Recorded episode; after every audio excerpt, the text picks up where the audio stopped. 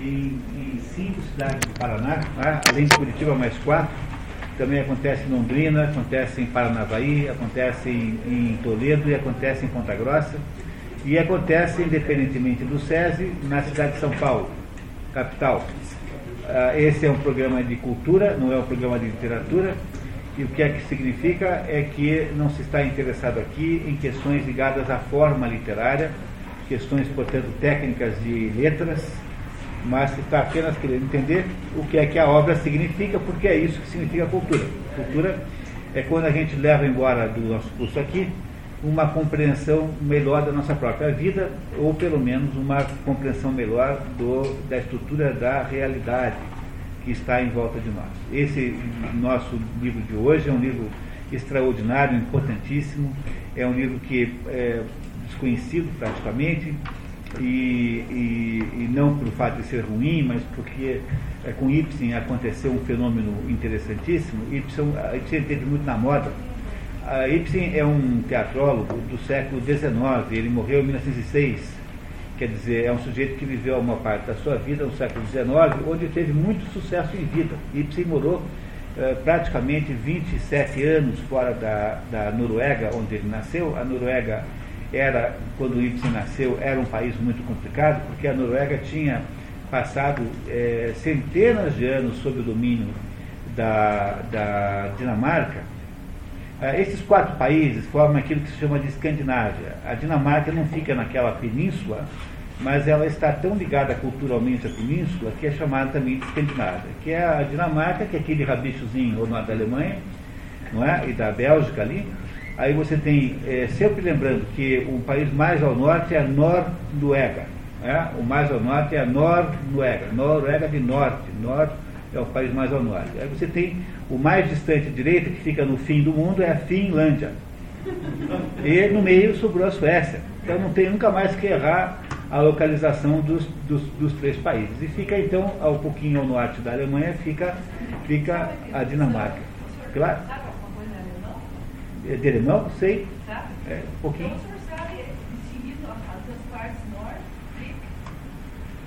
Ah, é? É verdade, também tem isso. É, deve ser daí que vem, né? É, né? Norway, em inglês também fala assim, né? É, né? Caminho no norte, né? É isso mesmo, é verdade. E, o, e, a, e, a, e esses três países sempre tiveram ligações muito grandes entre si. Uh, e aí a Noruega e a Dinamarca, sobretudo, houve muita ligação, tanto é que as línguas até se parecem, por causa da, do domínio dinamarquês sobre a, o, a Dinamarca é terra dos vikings. Então, de todos esses países aí, ela é o mais, ela sempre foi o mais, o mais, o mais, digamos, imperialista, tanto é que a Inglaterra, ela, ela teve colonização dinamarquesa também, não é? A Inglaterra foi, os celtas ingleses foram aí também empurrados para fora pelos próprios dinamarqueses. E o, e o, o que você tem aí uh, é uma ligação histórica grande da Noruega com a Dinamarca. Quando a Noruega finalmente se livrou da Dinamarca, é, em seguida cai sob o domínio sueco. E a Noruega, no tempo de, de Ibsen, em que Ibsen nasce, era um país muito de personalidade muito difusa, porque um lugar que é assim, como dominado por tantos estrangeiros, né? Vai perdendo um pouquinho da sua personalidade. Foi o que aconteceu muito com a Polônia, para dar um exemplo mais próximo de nós aqui, que a Polônia uma hora é, era russa, outra hora era, era em Polônia mesmo, depois outra hora não era russa de novo. A Polônia passou, a vida inteira sendo transformada em, em, em, em, massa de controle dos seus vizinhos. Não é? é difícil você saber de quem você é. É como alguém que nasce na Alsácia. Você não sabe se é alemão ou se é francês. Cada 50 anos você pertence a um dos dois países. E agora, como faz? Não é? É. Pois é, capital da Alsácia. Né? É a capital da Alsácia. Então eles são, eles são de cultura. O Jean Paul Sartre tinha um avô alsaciano, foi criado por esse avô. É, o avô do Jean Paul Sartre era alsaciano. E lá fala-se diferentemente é, é, alemão e francês. É, a Alsácia, embora aparentemente pelos tempos aí esteja consolidada como um território francês. Não é? E há, há, alguns lugares do mundo que são assim, são um pouco, é, digamos, de difícil, é, de difícil é, definição de, de nacionalidade. E o Ibsen nasceu de uma família, digamos, de classe média alta, burguesa, bem situada. O pai dele tinha uma destilaria e também trabalhava com o comércio. E o Ibsen nasce nessa família que vai em seguida à falência. O pai, eh, há uma, uma das versões é que o governo proibiu a destilaria, a família perdeu a fonte de renda, foi à falência e o Ibsen, então, muito cedo tem que trabalhar, muda-se de cidade, vai para uma outra cidade da Noruega, e onde eh, lá ele começa a se interessar por, por teatro, embora já escreve aí a sua primeira peça, uma peça chamada Catilina, que é uma peça de jovem, portanto, a não ser como jovem é muito genial, não tem grande valor artístico, de modo geral, não é? Não é só como sujeito é um gênio extraordinário, fora, fora disso, algumas coisas como literatura exigem uma certa maturidade. E o Ibsen eh, começa a levar sorte quando um produtor, um, um quando um artista eh, norueguês resolve fundar um teatro norueguês dizer, até para poder, digamos, confirmar a própria arte na Noruega, e ele é muito cedo ah, convidado para dirigir isso. Vai dirigir esse teatro, não dá muito certo, o teatro vai à falência, não por culpa dele, mas por causa das condições. O teatro nem era em Oslo, naquela época Oslo não chamava Oslo, chamava-se Cristiania, a capital da Noruega chamava-se Cristiania, e não Oslo, Oslo é moderno e ele vai à falência, o dinheiro da Noruega estava em Bergen, não é? E não estava em Oslo. Bergen é para onde vai todo mundo que quer passear de fjord. Aqui do Brasil, quando alguém vai para passear de fjord, vai para Bergen, que é o lugar mais eh, de maior demanda de, de turismo para passear naqueles fjords todos. É? E o, os dois maiores artistas, digamos assim, da Noruega são o Edvard Grieg, compositor erudito, não é? que, fez, em, em, que também fez a, a, música, a musicação, né? fez a, transformou em música, né? a forma musical do Per que é uma peça de, de, de Henrik Ibsen, é, que é baseada, obviamente, no folclore da Noruega, não foi ele que inventou. É uma peça poderosíssima, e, e, se não me engano não tem tradução em português, e a música é extraordinária, notabilizou o Peer Gynt, em toda para, para sempre, né? uma peça de Grieg, Edward Grieg. E o Ibsen, aos pouquinhos, vai vivendo só de teatro, ele tem um grande concorrente na época, que é Björnsson, Björnsson que era um, um sujeito mais velho que ele, que tinha, assim, digamos, todo o sucesso, e ele vai se notabilizando como, se, como um, um autor capaz de concorrer com Björnsson, não tem muito apoio no início, ele não consegue, sobretudo, apoio daquelas, eh, digamos, apoio governamental, ele não consegue que ajudem com as peças, mas ele vai mais ou menos eh, sobrando até que um belo dia ele vai embora, inicia-se uma guerra entre a Dinamarca e a Prússia, é, a tal da Guerra dos Ducados, ali por aqueles ducados de Schleswig-Holstein, né, que até hoje existem na Alemanha, e essa guerra é uma guerra terrível que faz com que a Dinamarca perca metade do território para a Prússia de então. Não, é? não sei quanto corresponde isso hoje em dia. A Prússia não existe mais, a Prússia é o norte da Alemanha, tecnicamente falando, com capital em Berlim, é? essa é a Prússia.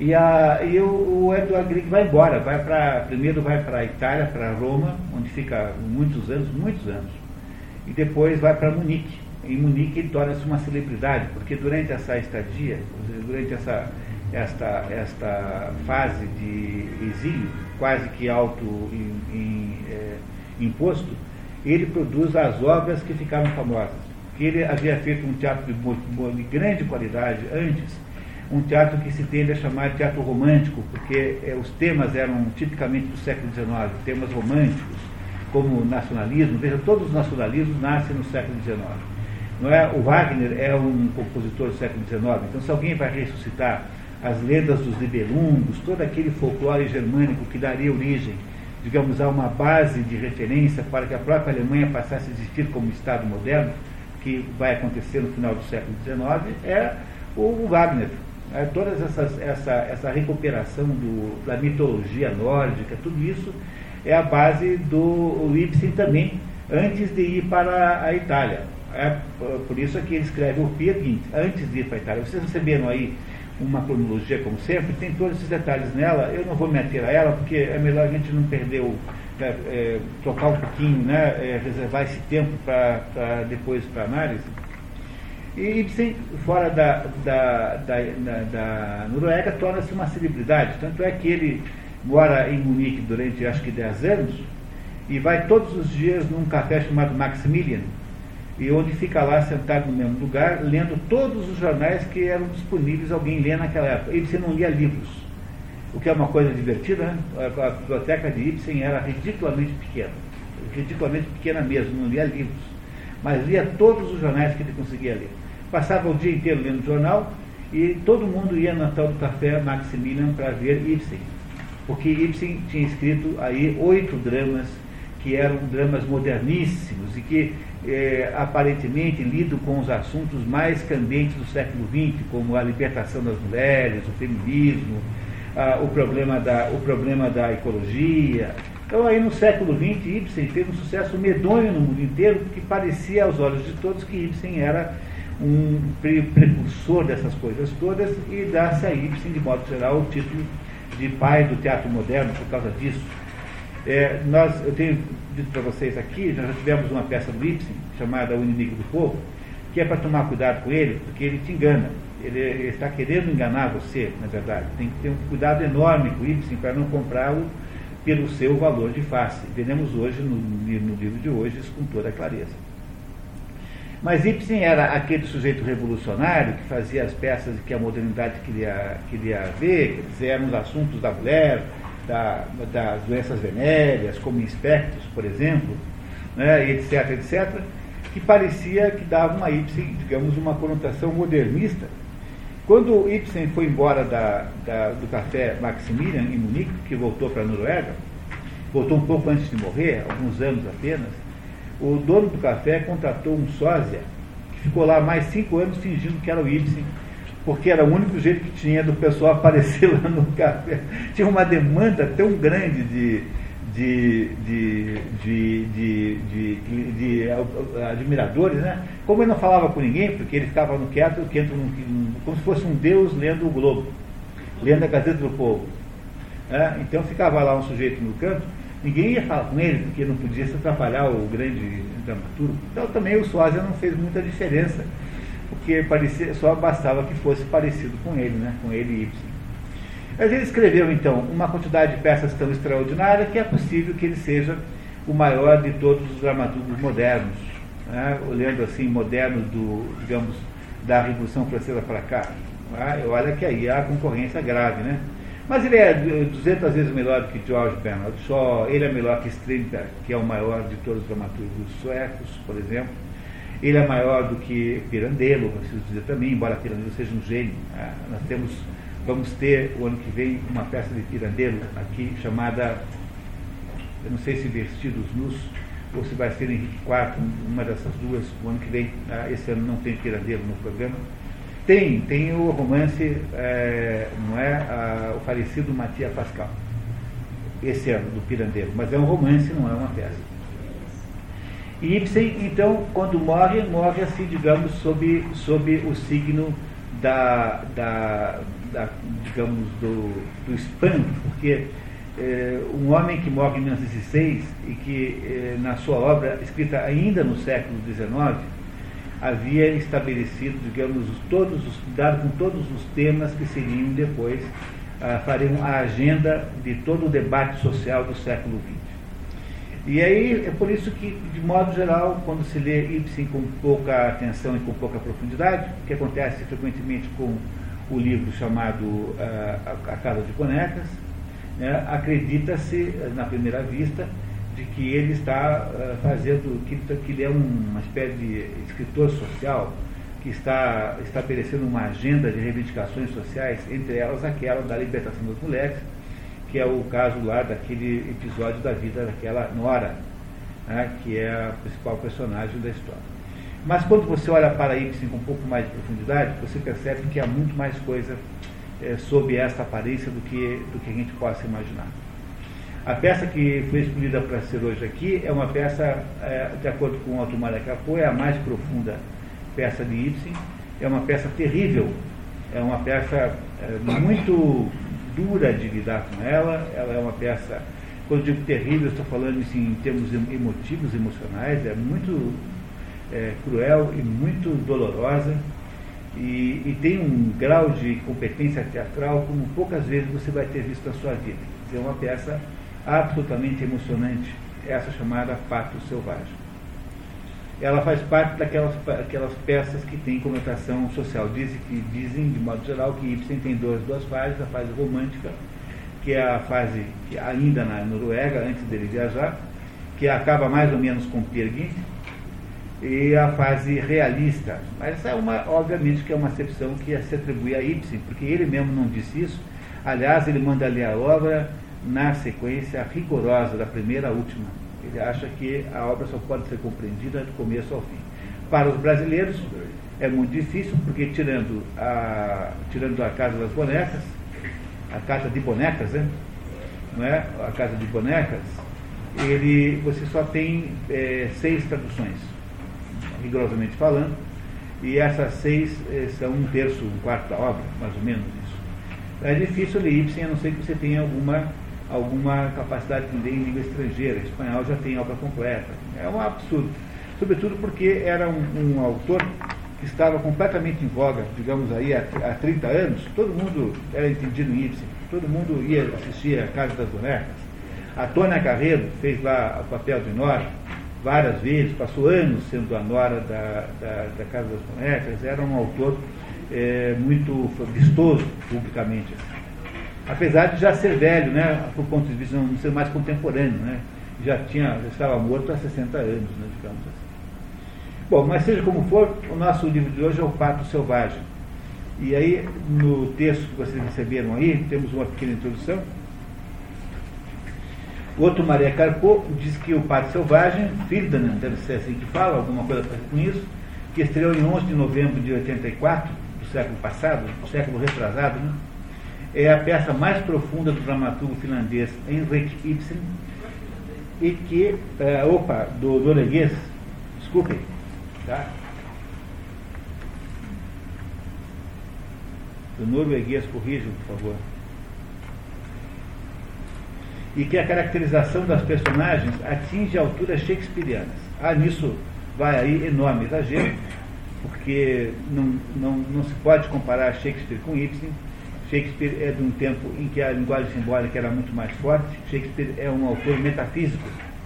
Mas não é o caso de Pirandello, não é o caso de Ibsen, não é o caso de Strindberg, de nenhum desses grandes dramaturgos modernos. Portanto, não se pode imaginar é, que Ibsen tenha de fato comparabilidade com Shakespeare, que não tem. É, o grau de profundidade é muito diferente.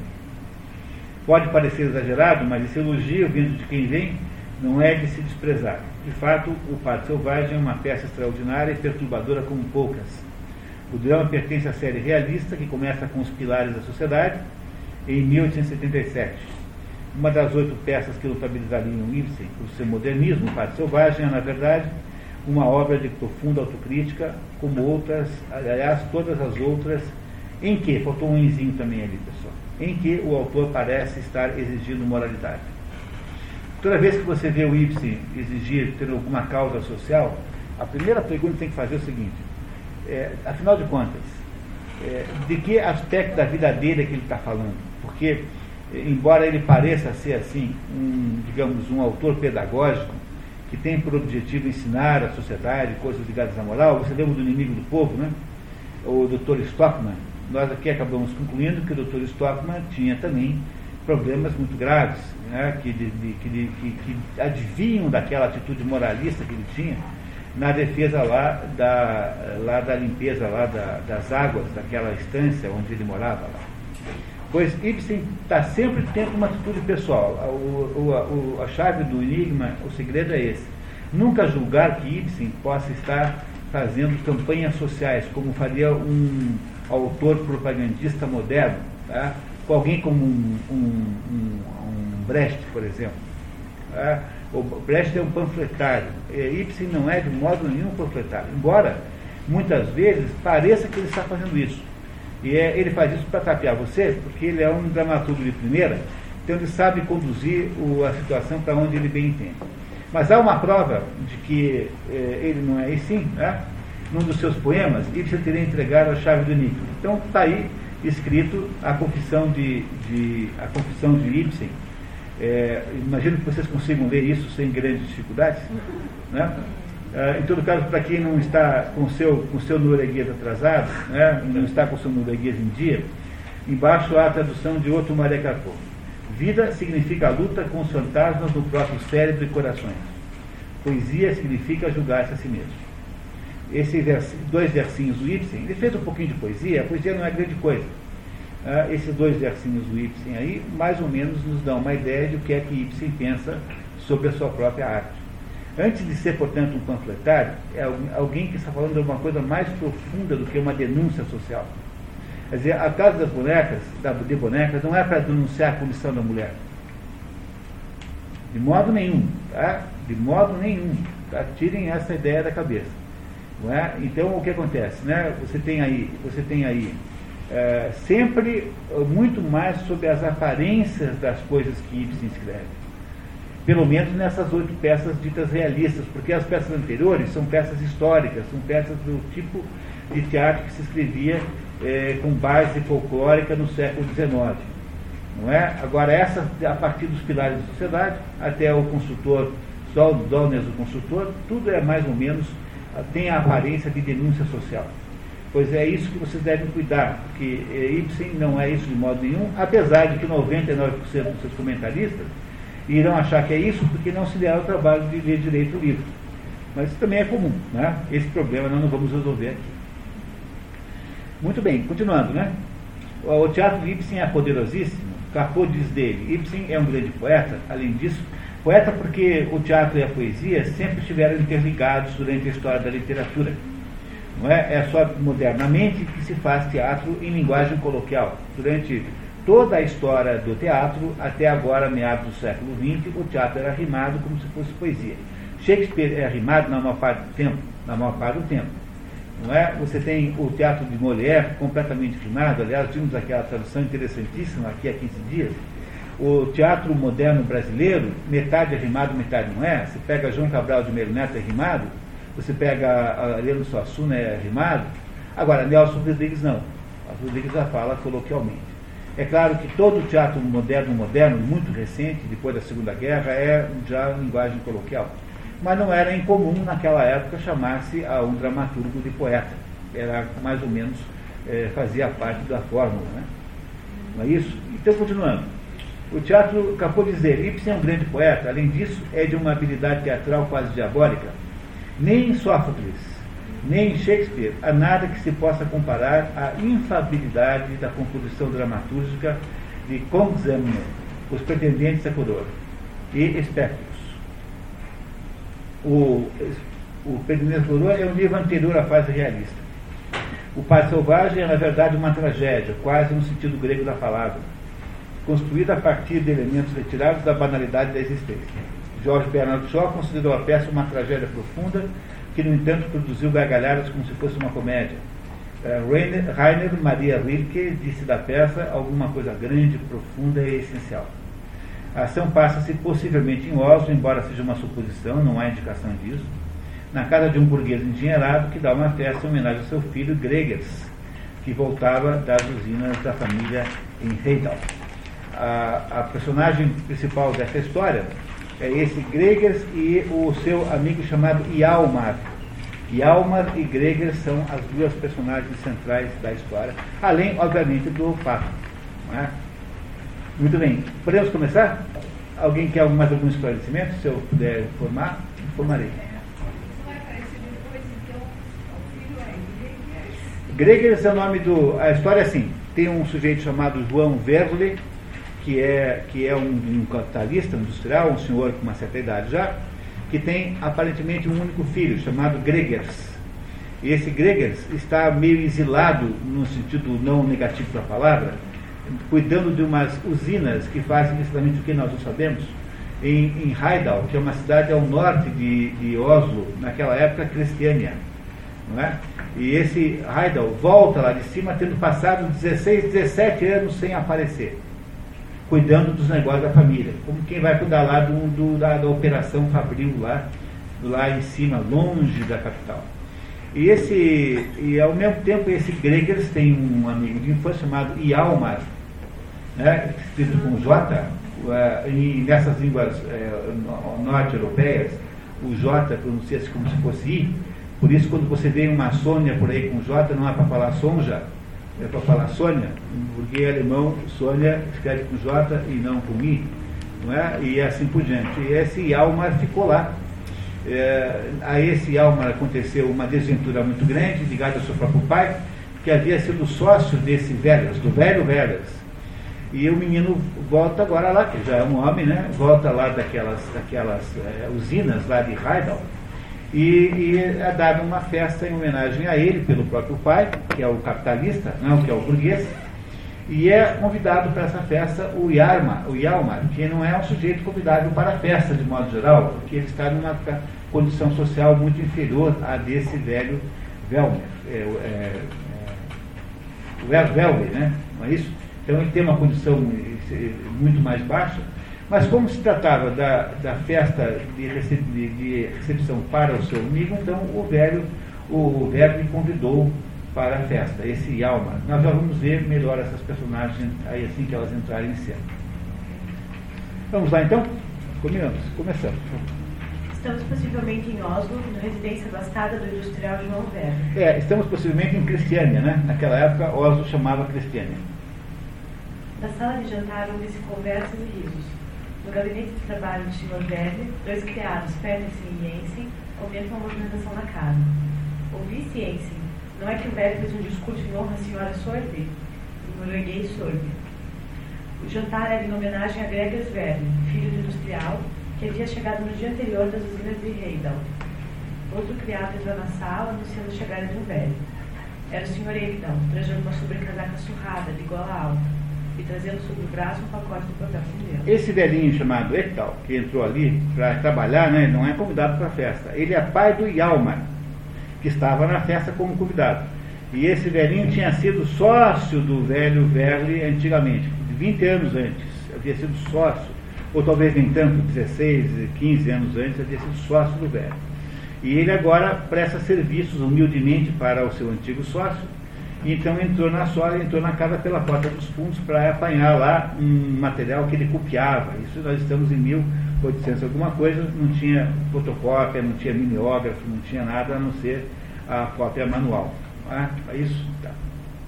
O velho Pereteca se emparelha nos escritórios com o tesoureiro Graver, apesar do expediente do escritório já ter sido encerrado havia mais de uma hora criado consegue, mas adverte-o a sair pela outra porta, porque temos visitas. É, o velho é tratado assim como um, uma pessoa subalterna.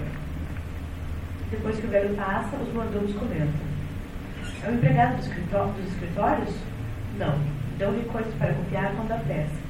Mas no seu tempo, podes crer, era um notável tipo então. De fato, parece ter sido alguém. Se não era, era tenente. Ora essa, ele foi tenente? Foi mas depois disso quis negociar em madeiras ou coisa que vale. Foi então que, segundo dizem, ele pegou uma formidável peça do patrão. Compreendes, não? Eles foram sócios da exploração de Heidel. Ah, conheço bem o velho Ekdal. Temos tomado mais de um bitter e mais de um chope juntos em casa da senhora Eriksen. Trata-se de uma casa noturna local. É, pelo que tudo indica, essa exploração em Heidal é uma exploração de madeira. Esses países nórdicos têm uma quantidade tão incrível de madeira, mas tão estúpida de madeira, que apesar de que a árvore lá demora 30 anos para crescer contra 6 anos, 7 anos aqui, aqui o pino e os eucaliptos crescem a ponto de corte em 7 anos, lá demora 30. Apesar dessa diferença incrível de tempo de maturação, com as, as técnicas de manejo, tirando, árvore, tirando as árvores que já estão plantadas em, em, com cuidados, eles conseguem produzir papel mais barato que o Brasil porque a, a, a, esses países são uma floresta, tirando a Finlândia, que tem muito lago, o resto é uma floresta só. A Suécia é mais importante que o Brasil em produção de papel celulose. Vocês terem uma ideia. Ah, antes da Cabin e da, e da Suzano, que são nossas duas maiores empresas, há 20 empresas no mundo maiores do que essas, e a maioria ou no Canadá, ou nos Estados Unidos, ou na, nos países nórdicos. Stora, por exemplo, uma empresa dessa, dessa localização aí. São florestas incrivelmente ricas, essas florestas do nórdicas, né? são países de florestas. O pobre não deve ter muitas vezes com que convidar. Bem, está claro, Yace, que sou eu quem paga. Acho que a gente deve ser gentil com um homem de qualidade que teve suas desgraças. Abriu falência, não é? Pior do que isso, esteve na cadeia. Na cadeia, em resumo, esteve preso. Aí você já tem uma, uma grande informação sobre a história, porque esse é, velho Ekdal, que é o pai do Yalmar, ele havia sido sócio do velho Verli, né, que é o pai do Gregas, é, no empreendimento que por alguma razão foi considerado ilegal, e aí quem acabou indo preso foi o velho, o Ekdal, e não o Verli. Então quem foi preso e responsabilizado, digamos, se houve algum crime lá, foi esse velhinho que depois que teve a sua vida destruída com isso e que hoje presta serviços para o seu antigo sócio, fazendo cópia de documentos, deve ser documentos contábeis, né? quando é preciso aumentar a capacidade de trabalho no escritório. É mais ou menos essa situação que inicia quando nós iniciamos a, a história aqui. Entre a senhora Berta Sorbe com dois senhores. Essa senhora Berta Sorbe, esse Sorbe em, em norueguês escreve-se com acento com aquela bolinha redonda em cima do O, que é a mesma coisa que os alemães fazem com umlaut. Né? O umlaut, que é aqueles dois pontinhos em cima do U, que fazem um som de U em alemão. Né? Isso em, em norueguês é feito com uma bolinha, como acho que imagino seja em sueco a mesma coisa, né? Não é? é? nós não conseguimos achar aqui a, a, uma bolinha aqui nas fontes do computador, por isso que está errado lá embaixo. Tá? Mas é sub é assim, esse, essa bolinha dá o som de U como faz o umlaut né, para os alemães. Aos poucos aparecem os convidados. Por último entram os velhos e o fotógrafo Yalmar Ekdal. É, velho significa pai e filho, porque a, a senhora velha já morreu há muito tempo. O café seria servido na sala da música. O velho velho comenta com o filho, Greg, que eles haviam sido 13 na mesa, quando normalmente o grupo era de 12 pessoas. Yalmar, que ouviu as últimas palavras do velho. Não me devias ter mandado esse convite, Greg. Como?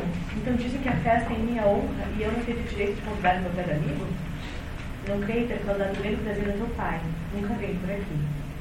Sei disso, mas fiz questão de te ver, de te falar, porque com certeza em breve irei e voltarei para lá. Pois é. E Alma, nós nos perdemos de vista desde a escola. Já lá vão 16 ou 17 anos que não te vejo. É, voltar para onde? Para Heidal. Quer dizer, o jovem pretendia voltar lá para as usinas eh, de alguma coisa, possivelmente ligadas à, à madeira, né? possivelmente. E estão os dois conversando aqui, o rapaz foi convidado, o pai dele não, né?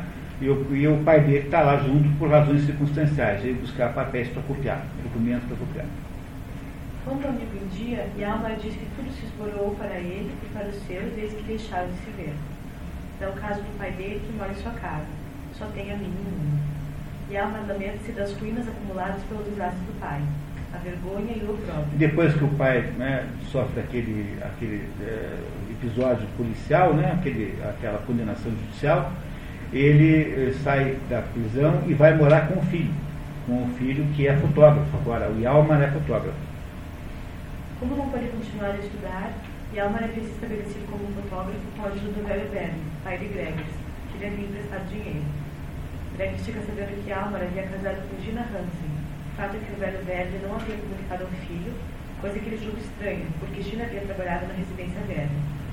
Curioso, Greg fica saber como o amigo havia conhecido a moça. O que estava lá em Heidel está há muitos anos sem saber notícias. Quando ele volta agora, descobre que o, o seu amigo de infância tinha virado fotógrafo, ajudado com, pelo dinheiro do pai dele e que o pai do outro, né, do Yalma, tinha sido preso. Isso eu acho que ele já sabia, né? Isso ele já sabia. E também descobrem que a empregada da casa, que era a Gina Hanson, que era empregada da casa do pai dele, casou-se com o Yalma. Tudo isso é uma coisa muito estranha. Ele achou muito estranho que o pai nunca tivesse comunicado disso, já que a moça era da casa, né? Não era uma desconhecida. Continuamos. De um modo muito simples Gina tinha deixado a casa em tudo estava em reviravolta, desde a doença de tua mãe, compreendes? Ela não podia mais aguentar. Despediu-se e retirou-se. Foi no ano que precedeu a morte de tua mãe, ou talvez no mesmo ano. Portanto, a morte da, a morte da mãe de Alma havia acontecido 15 anos antes, por aí. 15, 16 anos. Na verdade, o, o, o, o Gregas não assistiu muita coisa, né? porque o Gregas já estava lá na tal da, da usina. Sim, foi no mesmo ano da morte de mamãe. Nessa época eu já estava na usina. É, o Gregas não viu nada. Né? Mas vamos, continua. Pois bem, Gina foi para a casa da mãe dela, uma mulher antiga e empreendedora, que tinha um pequeno restaurante. Ao lado, ela tinha um quarto para alugar. Um lindo quarto, elegante e bem mobiliado. E, naturalmente, tivesse a sorte de morar nele. Sim, um rapaz, uma rapariga, o amor vem depressa. Levantando-se, o grande começou a caminhar. Escuta, foi depois disso, depois do teu levado, meu pai te aconselhou. Enfim, foi então que resolveste ser fotógrafo? Justamente. Eu me quis criar uma situação e estabelecer o mais depressa possível. Eu e teu pai concordamos em que fotografia era o que havia de mais fácil. Gina era da mesma opinião. Ah, é verdade. Havia ainda outro motivo. Gina tinha feito alguns estudos de retoque. Era sopa no mel. Levantando-se com ar satisfeito. Não é? Não achas, meu caro, que era valida a publicação? E é forçoso convir em que meu pai foi uma espécie de providência para ti. Comovido, ele não abandonou o filho do velho amigo apuros. É um nobre coração, pode escrever. Então, aí o que teria acontecido é que depois que o, o Yalmar foi para as usinas ao norte, o, essa moça empregada da casa casou com o melhor amigo dele, um dos melhores amigos de infância dele, que é o Yalmar, não é? e o velho, velho pai do Gregers financiou, emprestou dinheiro para eles montarem um ateliê de fotografia que naquela época ser alguma coisa muito mais sofisticada do que é hoje, né? Um negócio meio em, em destruição por causa do, da fotografia, fotografia digital que tomou, transformou isso numa coisa banalizada, né? Mas até pouco tempo não era assim. Fotografia, o negócio tinha que contratar fotógrafo para fazer. Ninguém se metia a virar aquelas, aquelas uh, ajustes todos da máquina. Era complicado a fotografia, né? Até inventarem a Kodak Instamatic. Daí melhorou muito, mas, mas isso também não foi grande progresso em termos tecnológicos. O que é verdade é que nesse tempo aí, 1870 e pouco, fotografia é um negócio high-tech pouca gente, pouca gente entende disso. É um negócio sofisticado. Né? Imagina. Né? Continuamos. O grupo conversa sobre habilidades. Do escritório sai o tesoureiro Graber e o velho Hector. Os risos e filhérias cessam entre os convidados. E Álvaro estremece a vista do pai, descansa o copo e vira-se para a lareira. Fez de conta que não viu o pai. O velho Hector. Não é uma coisa feia? É, fez, o, a, quando entra o velho Ectal com o tesoureiro, há um constrangimento geral. Porque afinal o velho Ectal ficou marcado pelo episódio né, do, da condenação, etc. E o próprio filho dele presente ali não se sente bem com a presença do pai. O velho Ectal e Grave saem pela porta dos fundos. E Álvaro faz conta que não havia visto o pai. Greg se escandaliza. Com emoção, com voz contida, a Alma. Então era ele? e não obstante tu o renegasse, agitado em voz baixa. Como poderia eu não renegar teu pai? Dolorosamente. Ó, oh, se tu estivesse no meu lugar, tu. Gregas quer encontrar-se com Yalma mais tarde na casa dele, mas ele recusa. Não, não venha à minha casa. Minha casa é triste, Gregas, sobretudo depois de uma festa brilhante como esta. O jovem Eikdal parte sozinho. Vocês estão entendendo a história até agora? Está clara essa história? Bem clara, né? Não há grande dúvida. Depois que Álvaro sai, Greg tem uma dura conversa com o pai. Momento, meu pai. Detendo-se. O que há? Eu queria falar-te. Não podes esperar que estejamos a sós? Não, não posso. É possível que nunca mais estejamos a sós. Opa!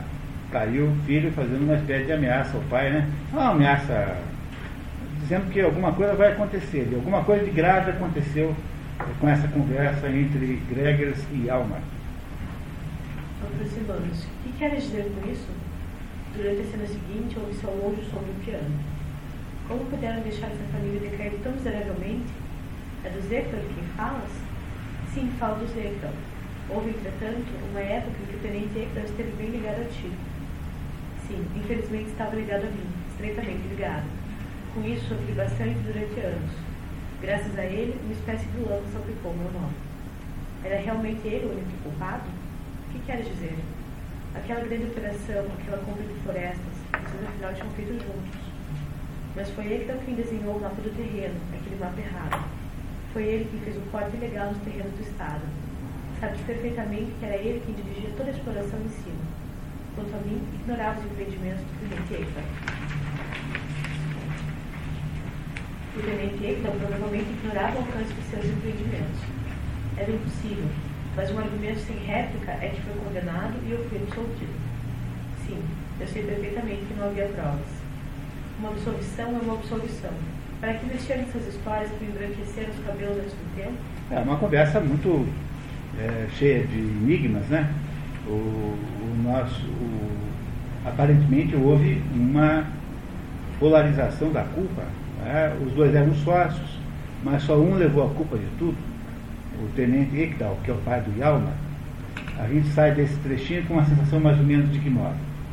Que aí alguma coisa, de alguma maneira, o velho foi usado como bode expiatório. Quer dizer, ele era a parte que acabou levando a culpa toda de, de alguma coisa que poderia ter responsabilidade mútua. Né? Uma curiosidade minha só. Parece que o, o já está anunciando a tragédia quando ele cita em 13 É, porque 13 é um número simbólico, não é um, não é um que tem simbologia profunda, mas é um número que implica frequentemente a ideia de azar, de alguma... É a 13 é Santa Ceia, né? Que a 13 é mesmo.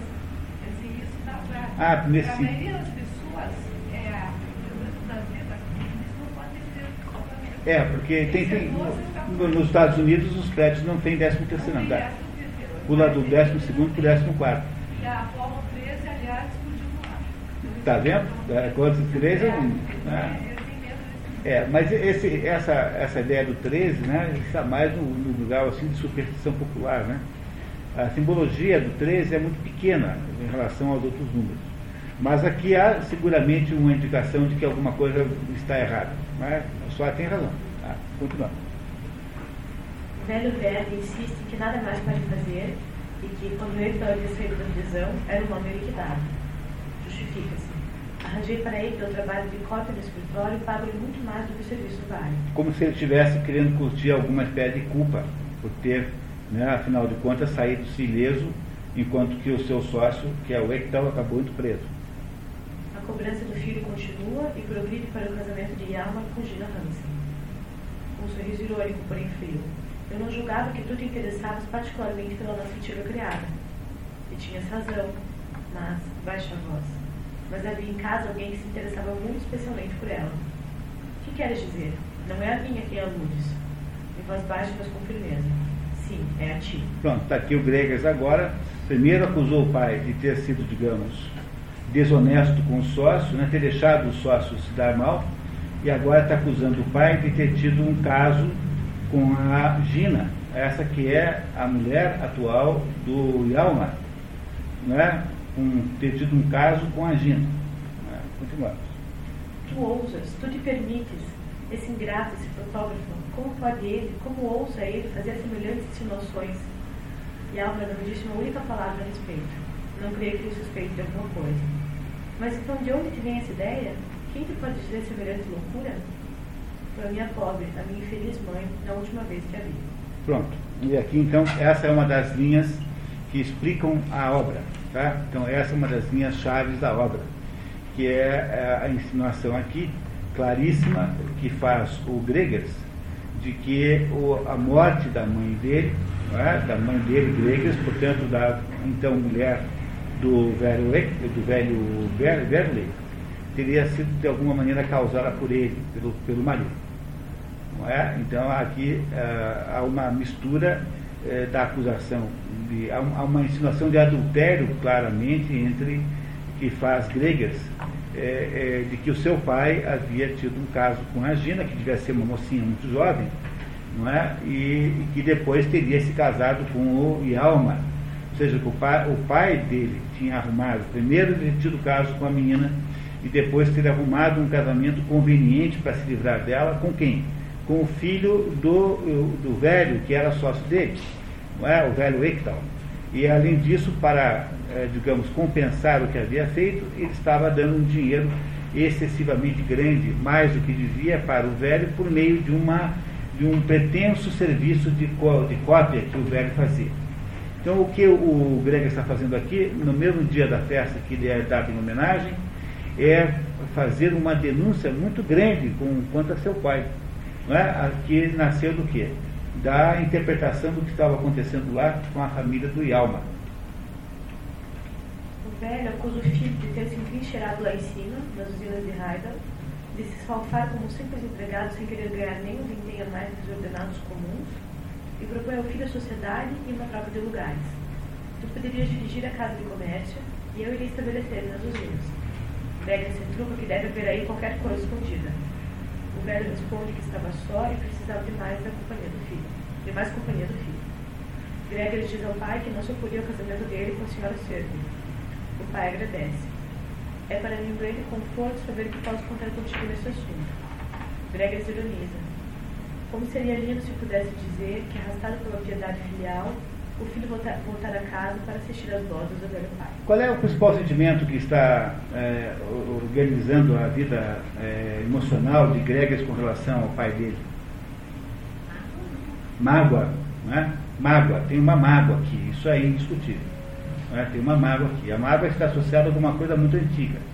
Essa coisa muito antiga parece ser a morte da mãe. Né? Continuamos, vamos lá. Gregas, ah, vejo bem, não há ninguém no mundo a quem respeites menos do que a mim.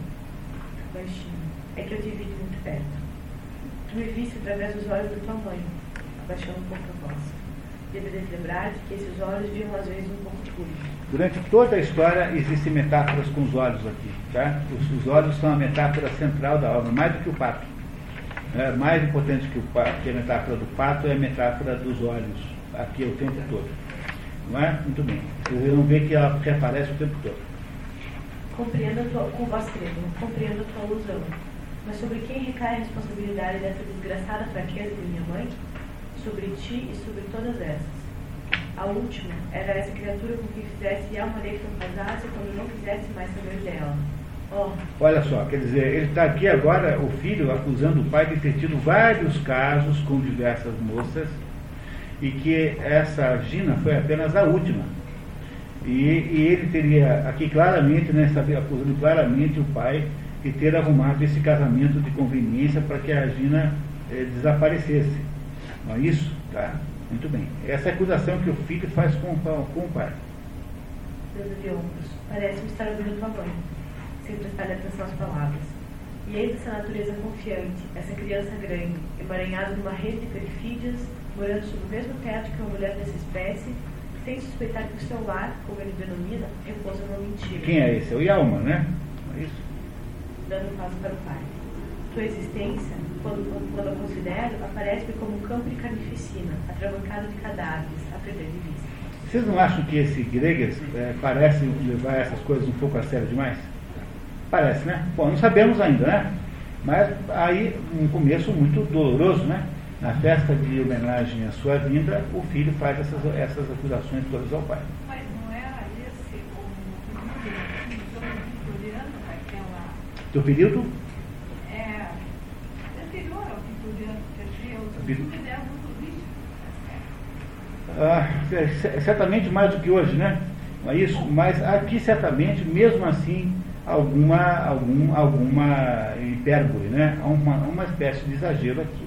Quer dizer, esse Gregers é desses tipos que levam as coisas muito a sério, assim.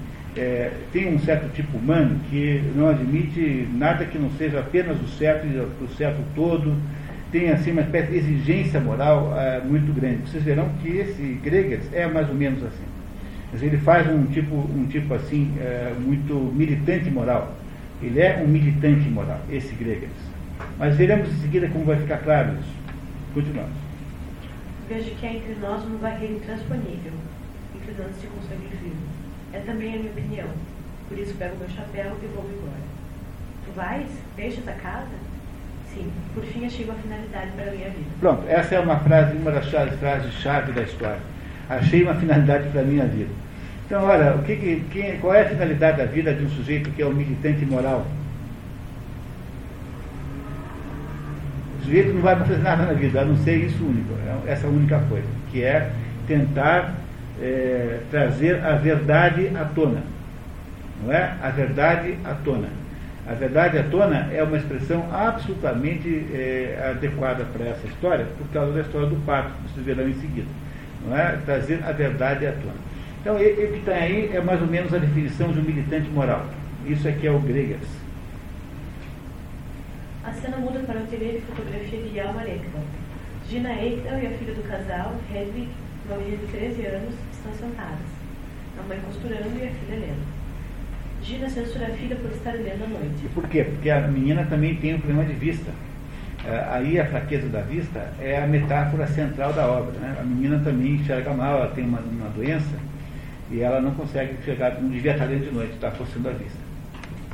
Imagine que a, a, vista, a leitura noturna é uma leitura muito mais difícil que hoje em dia.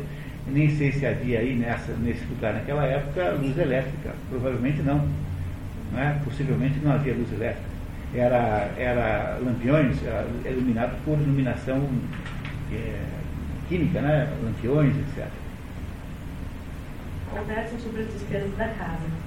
Hedwig aguardando suavemente o pai, que havia prometido pedir à senhora Berta Ferbi alguma coisa boa para ela. Lembra, o pai estava chegando da festa, né? Tá. Chega o velho Eitan trazendo novos documentos para copiar. É, o velho Eitan saiu antes do filho, lembra? Que ele passou pelo meio da festa, constrangiu todo mundo e veio para casa antes. Abre a porta do sótão e constata que estavam dormindo todos juntos. Quem? Não sabemos ainda. Nem vou contar para vocês, daqui a pouco vocês descobrem. O velho então, sem sear, vai para seu quarto e pede para não ser interrompido. Gina, desconfiada de que ele vai beber, pergunta a Hedwig. Explica-me, se puderes, onde ele arranjou dinheiro. Na verdade, a senhora Serve, na saída, havia dado ao velho uma garrafa de conhaque. Todo o dinheiro do velho ele entregue diretamente para Gina. Chega Quer dizer, o velho não tinha dinheiro.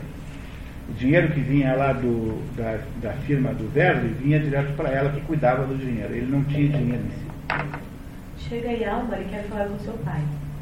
Gina tenta impedi-lo, dizendo que aquela noite ele não queria ver ninguém. Mas o velho tenente, vestido com um robe de chândalo, sai do quarto fumando cachimbo e pedindo informações sobre a festa. Quando Yalmar descreve presentes, o velho ouve e depois, meneando a cabeça, comenta. Está ouvindo, Gina? Eles teve uma reunião onde só havia camaristas. Ninguém mais, a não ser camaristas. É, camaristas são vereadores. Vereadores é, stricto senso, lato senso, políticos em geral. Né? Vai ser por a Câmara, né? camarista, por da Câmara. Não confundir com camarilha. Ou confundir com camarilha. Tá. E há um tiro fraco. Hedwig cobra as coisas boas que o pai havia prometido, mas ele havia esquecido e tenta consertar. Puxa vida, a menina estava esperando que o pai trouxesse uma comida gostosa para ela, da festa. Né? Tudo bem. Agora veja como vai consertar bem isso. Olha que beleza. Palavra, esqueci-me. Mas espera um pouco. Tem aqui outra coisa para te dar, Henry. Ele pega o casaco e procura nos bolsos. Soltando e batendo com as mãos. Oh, mamãe, mamãe. Puxando uma folha de papel. Toma, aqui está. Isso é só uma folha de papel. É um cardápio pequeno. O cardápio do jantar. Olha, está escrito. É boa, bacana, consertou bem a situação. Dá pra, vocês acham que foi equivalente o, o o cardápio substitui a festa? Só tens isso?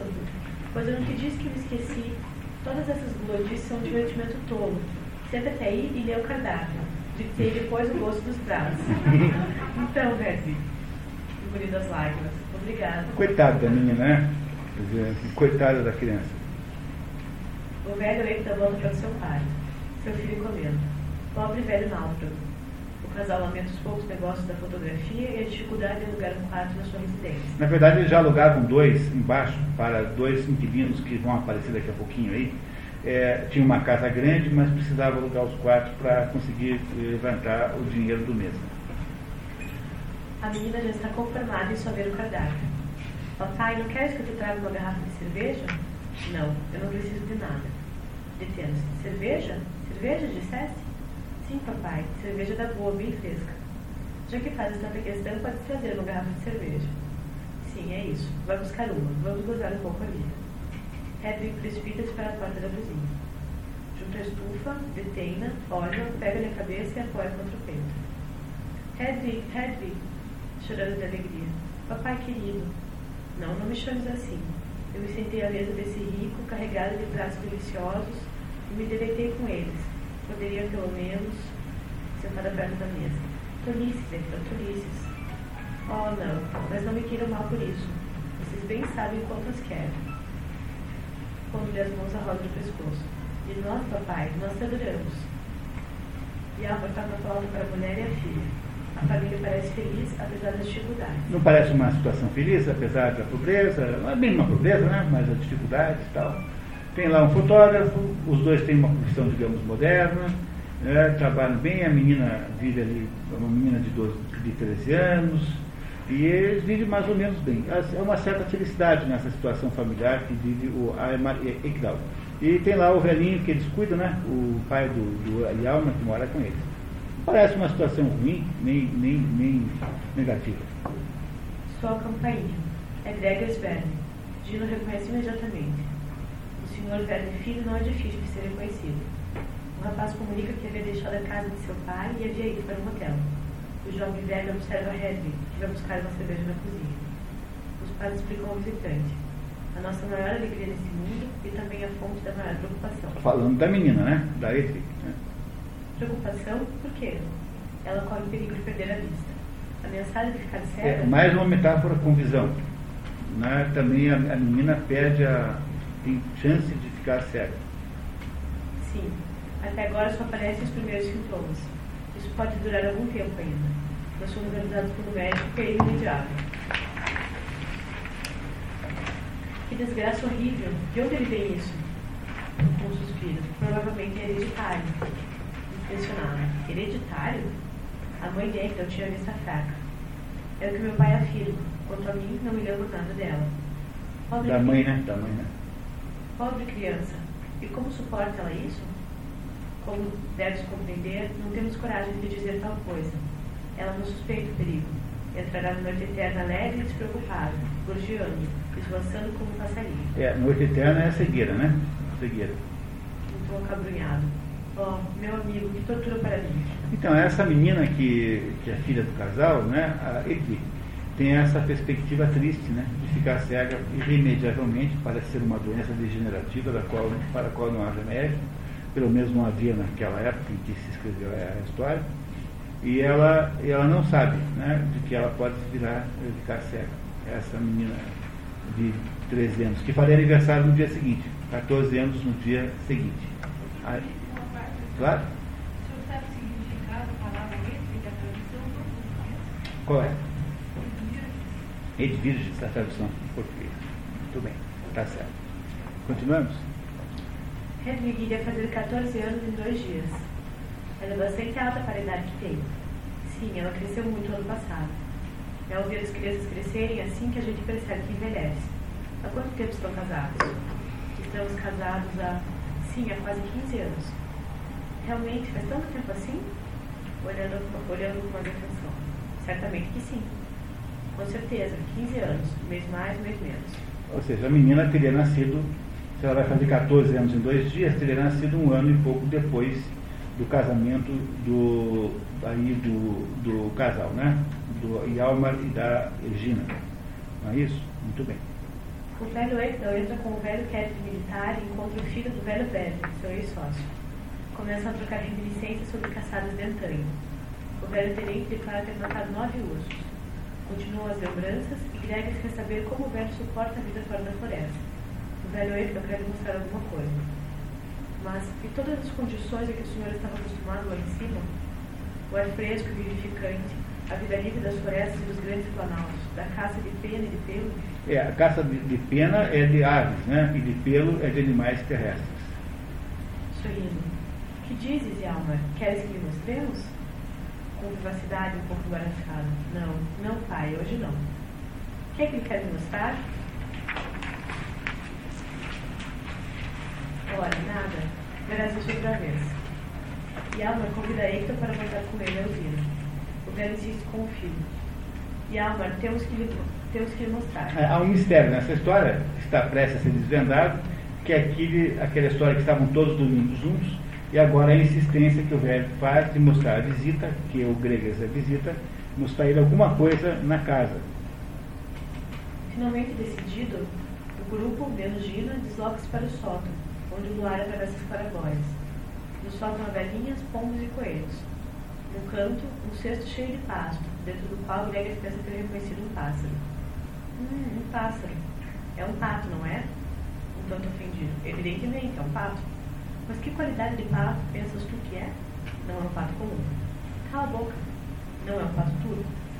Não, senhor velho, não é um fato turco. É um fato selvagem, aí está.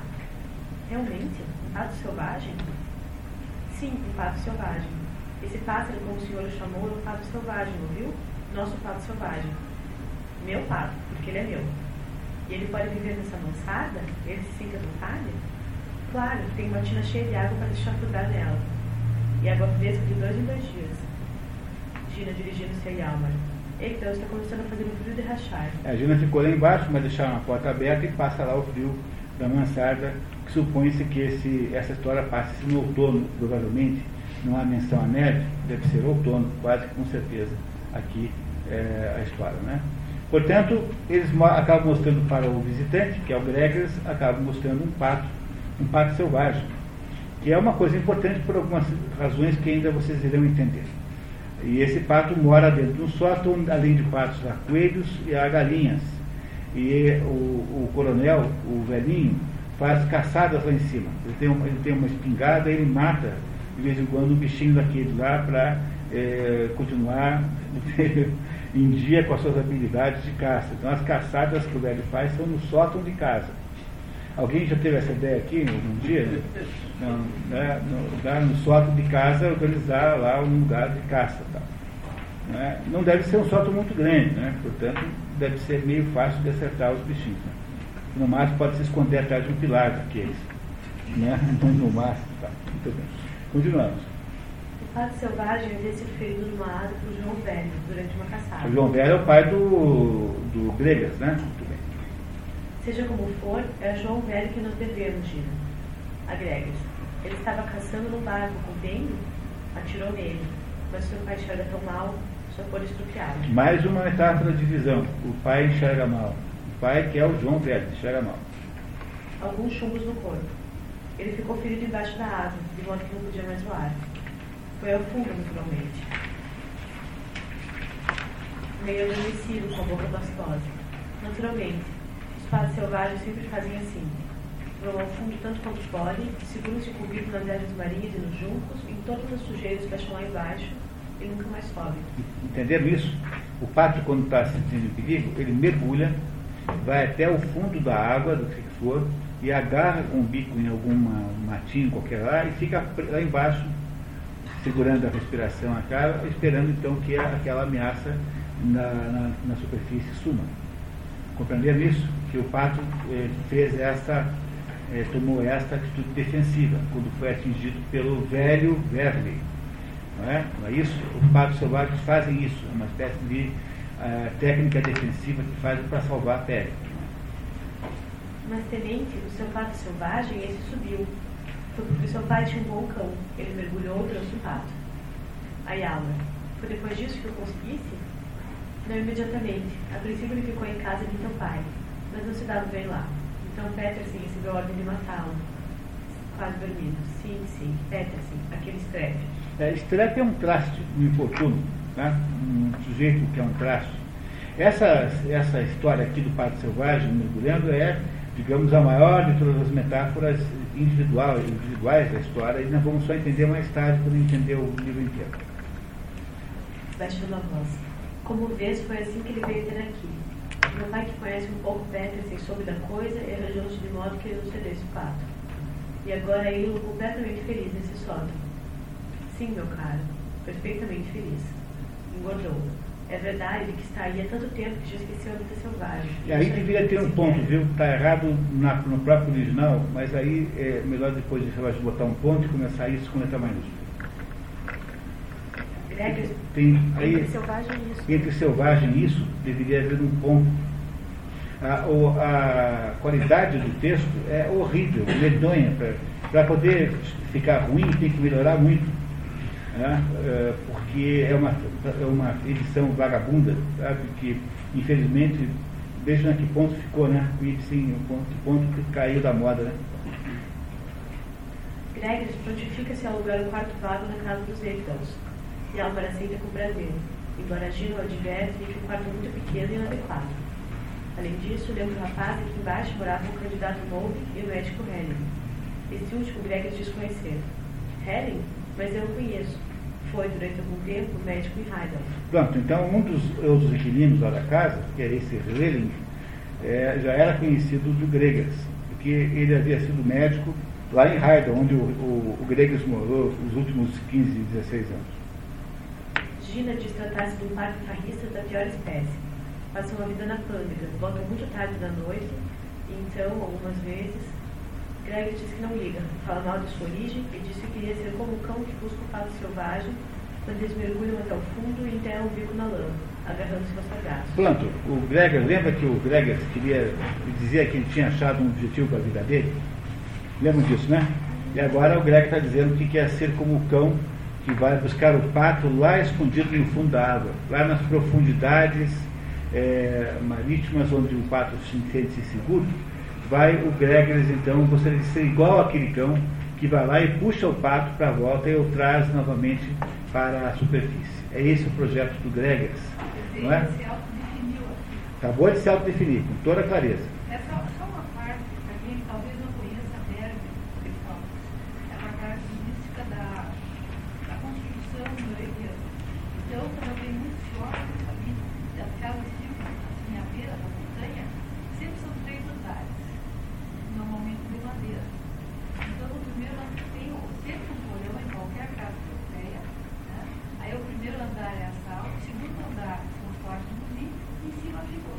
Onde mora, onde mora o pato. É, onde mora os bichos decorrem né, durante o inverno nesse Muito bem. É, embora nós não sabemos se nós estamos em Bergen ou Oslo, porque é, isso nunca, nunca é dito pelo autor, mas de modo geral seria indiferente, né? Mas. É, mas nessa época já era cristiana, é, em que ele escreveu a história. Então, continuamos, vamos lá. Greger parte para voltar mudança no dia seguinte e a família cogita qual seria a reação do velho João Verne à hospedagem do filho ali. E se o emprego do velho Hector poderia correr perigo. Leva um tenente para a cama com precaução. Bom, aí o que é importante do segundo ato é que o Gregor finalmente nos contou qual é o projeto existencial dele, que é ser o cachorro que busca o pato escondido embaixo da água. Né? Vamos ver então, o que, no que é que isso vai dar. Yara então, trabalha no seu ateliê retocando uma prova de fotografia. Gregor já havia chegado e, tentando aquecer o seu quarto, o havia enchido de fumaça. Tentando apagar o incêndio, tinha molhado o chão ao ponto de não poder usar o quarto antes da noite. O rapaz tinha ido dar um passeio. Era esperado para o almoço, juntamente com Helen e Molvik, os, os vizinhos pânicos de baixo. E a alma de seu pai vão cuidar de reparos no solo. Hedwig retoca fotos no ateliê. Imagina como era a fotografia naquela época, né? As fotos eram todas retocadas. Você pega as fotos muito antigas, elas eram pintadas com cores, retocadas com, com uma certa, os rostos ficavam é, rosados. Então essas, essas maneiras de fotografar sumiu do mundo, né? Não existe mais, né? Chega Gregas e conversa com a menina. Ela conta não poder ir à escola por causa de seus olhos. Conta também que adora ler os livros deixados ali pelo velho capitão o holandês voador, que havia morado na casa. Ela gosta de ler, mas ela não tem olhos para ler. Ela não pode ler de noite, por exemplo. Hedwig diz que o pato selvagem é seu, mas que deixa seu pai e a avó pedirem emprestado todas as vezes que eles quiserem. A menina diz a Gregor que o pato dá-se uma coisa extraordinária. Ninguém conhece ele e ninguém sabe de onde veio. É, essa linguagem meio popular assim está na própria tradução, né? Então vejo que, que, que importantíssima que é essa frase a menina disse que ninguém conhece o pato, ninguém sabe de onde ele veio. É, no entanto, ele era um pato amado, por ela, pelo menos. Né, o pato era cuidado, porque o pato não estava lá no rol de caça. Né, o pato era, digamos, uma espécie de hóspede ilustre na casa. Embora ninguém soubesse quem era ele e de onde ele tinha vindo, o pato, de alguma maneira, era amado. E isso pareceu a essa menina uma coisa muito é, notável, muito interessante. Chega Gina e conversa sobre o ofício de fotógrafo. Ouvem-se tiros no sótão. Bregas aproxima-se da porta do sótão Amar aparece e explica que ele e seu pai estavam caçando os coelhos com uma pistola de cavalaria que mostra ao amigo, agora inquilino, e depois guardar com uma consideração. Não mexas na pistola, Henry. Não te esqueça de que um dos canos está carregado. Greg, porta do sótão, observa o pato. Agora, que saber. Hedwig se aproximou de Gregas. Agora o senhor já pode ver o pato selvagem. Já o estou vendo. Parece-me que ele arrasta a asa. Não é de admirar, porque ele foi ferido. e se não me engano, também a pata. É possível que ele arraste a pata um pouquinho. Foi nessa pata que o cão mordeu. A não ser isso, ele não tem nada. Na verdade, é extraordinário quando se pensa que ele recebeu uma carga de chumbo no corpo e que o cão teve seguro nos dentes. Um olhar para Hedwig. É que ele esteve tanto tempo no fundo dos mares. É, o que é interessante é que eh, todas as indicações são de mar e não de lago, não de rio aqui. É, o que é uma coisa é, que reforça a tese. Bom, Oslo também tem mar, né?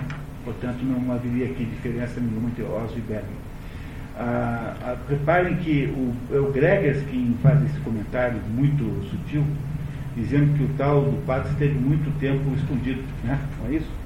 Não é? Esteve tanto tempo no fundo dos mares. Quem? O pato esteve muito tempo no fundo dos mares. O pato que ele, Gregers, cachorro de caça de patos, quer, está louco para tirar embaixo do fundo dos mares. Qual é o pato que o Gregers quer trazer à luz, à superfície?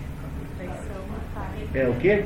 a verdadeira história de como é que a Gina foi parar lá, é, mulher, a mulher do Elma. Não é isso que ele quer fazer? É esse o fato que ele quer tirar debaixo dos mares. Parece que não há nenhuma dúvida disso, né? Muito bem, continuando. A gente lendo assim é mais fácil de entender, né? Agora, numa peça, numa peça de verdade, em que, em que as coisas vão no tempo real, né? É muito mais difícil de entender as coisas como ler é muito mais fácil ler teatro do que assistir teatro.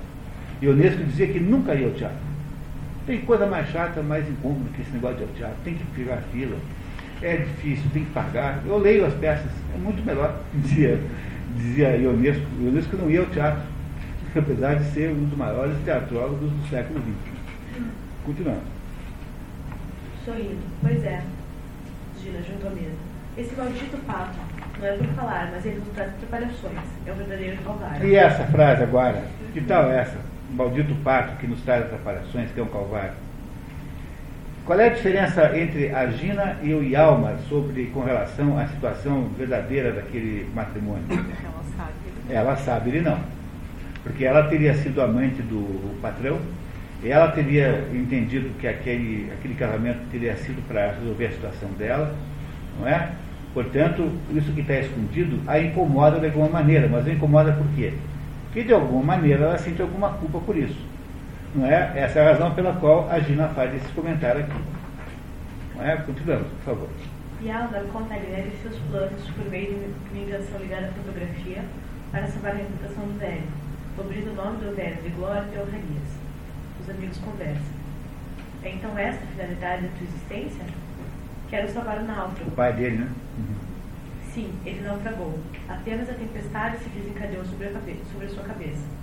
Desde que começaram aqueles terríveis inquéritos, ele se tornou outro homem. Vendo que uma pistola que está ali, a mesma movimentando os coelhos, ela desempenhou um papel na tragédia da família Egdal.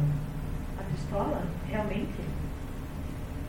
Quando a sentença foi proferida, quando ele ia ser levado para a prisão, pegou da pistola. Queria? Sim, mas não teve coragem. O covarde a sua alma já estava enfraquecida, desgalhada. Compreendes isso, não? Ele, um militar, um homem que matara nove russos, descendentes de dois tenentes coronéis. Sim, um depois do outro, naturalmente. Compreendes isso, Greger? Compreendo perfeitamente. Pois eu não. E aí intervenha fala outra vez na história da nossa família. Quando lhe vestiram a roupa parda e o encarceraram, ó, que época pavorosa para mim. Os estores das minhas duas janelas estavam abaixados. Estores são cortinas que levantam abaixo. Ao olhar para fora, vi o sol brilhar como de costume. Não compreendia mais nada. Vi as pessoas na rua rirem e conversarem de coisas indiferentes. Não compreendia mais nada. Parecia-me que tudo que existe deveria parar como durante uma crise. E Álvaro confessa que havia pensado em suicídio quando da condenação do pai, mas havia desistido.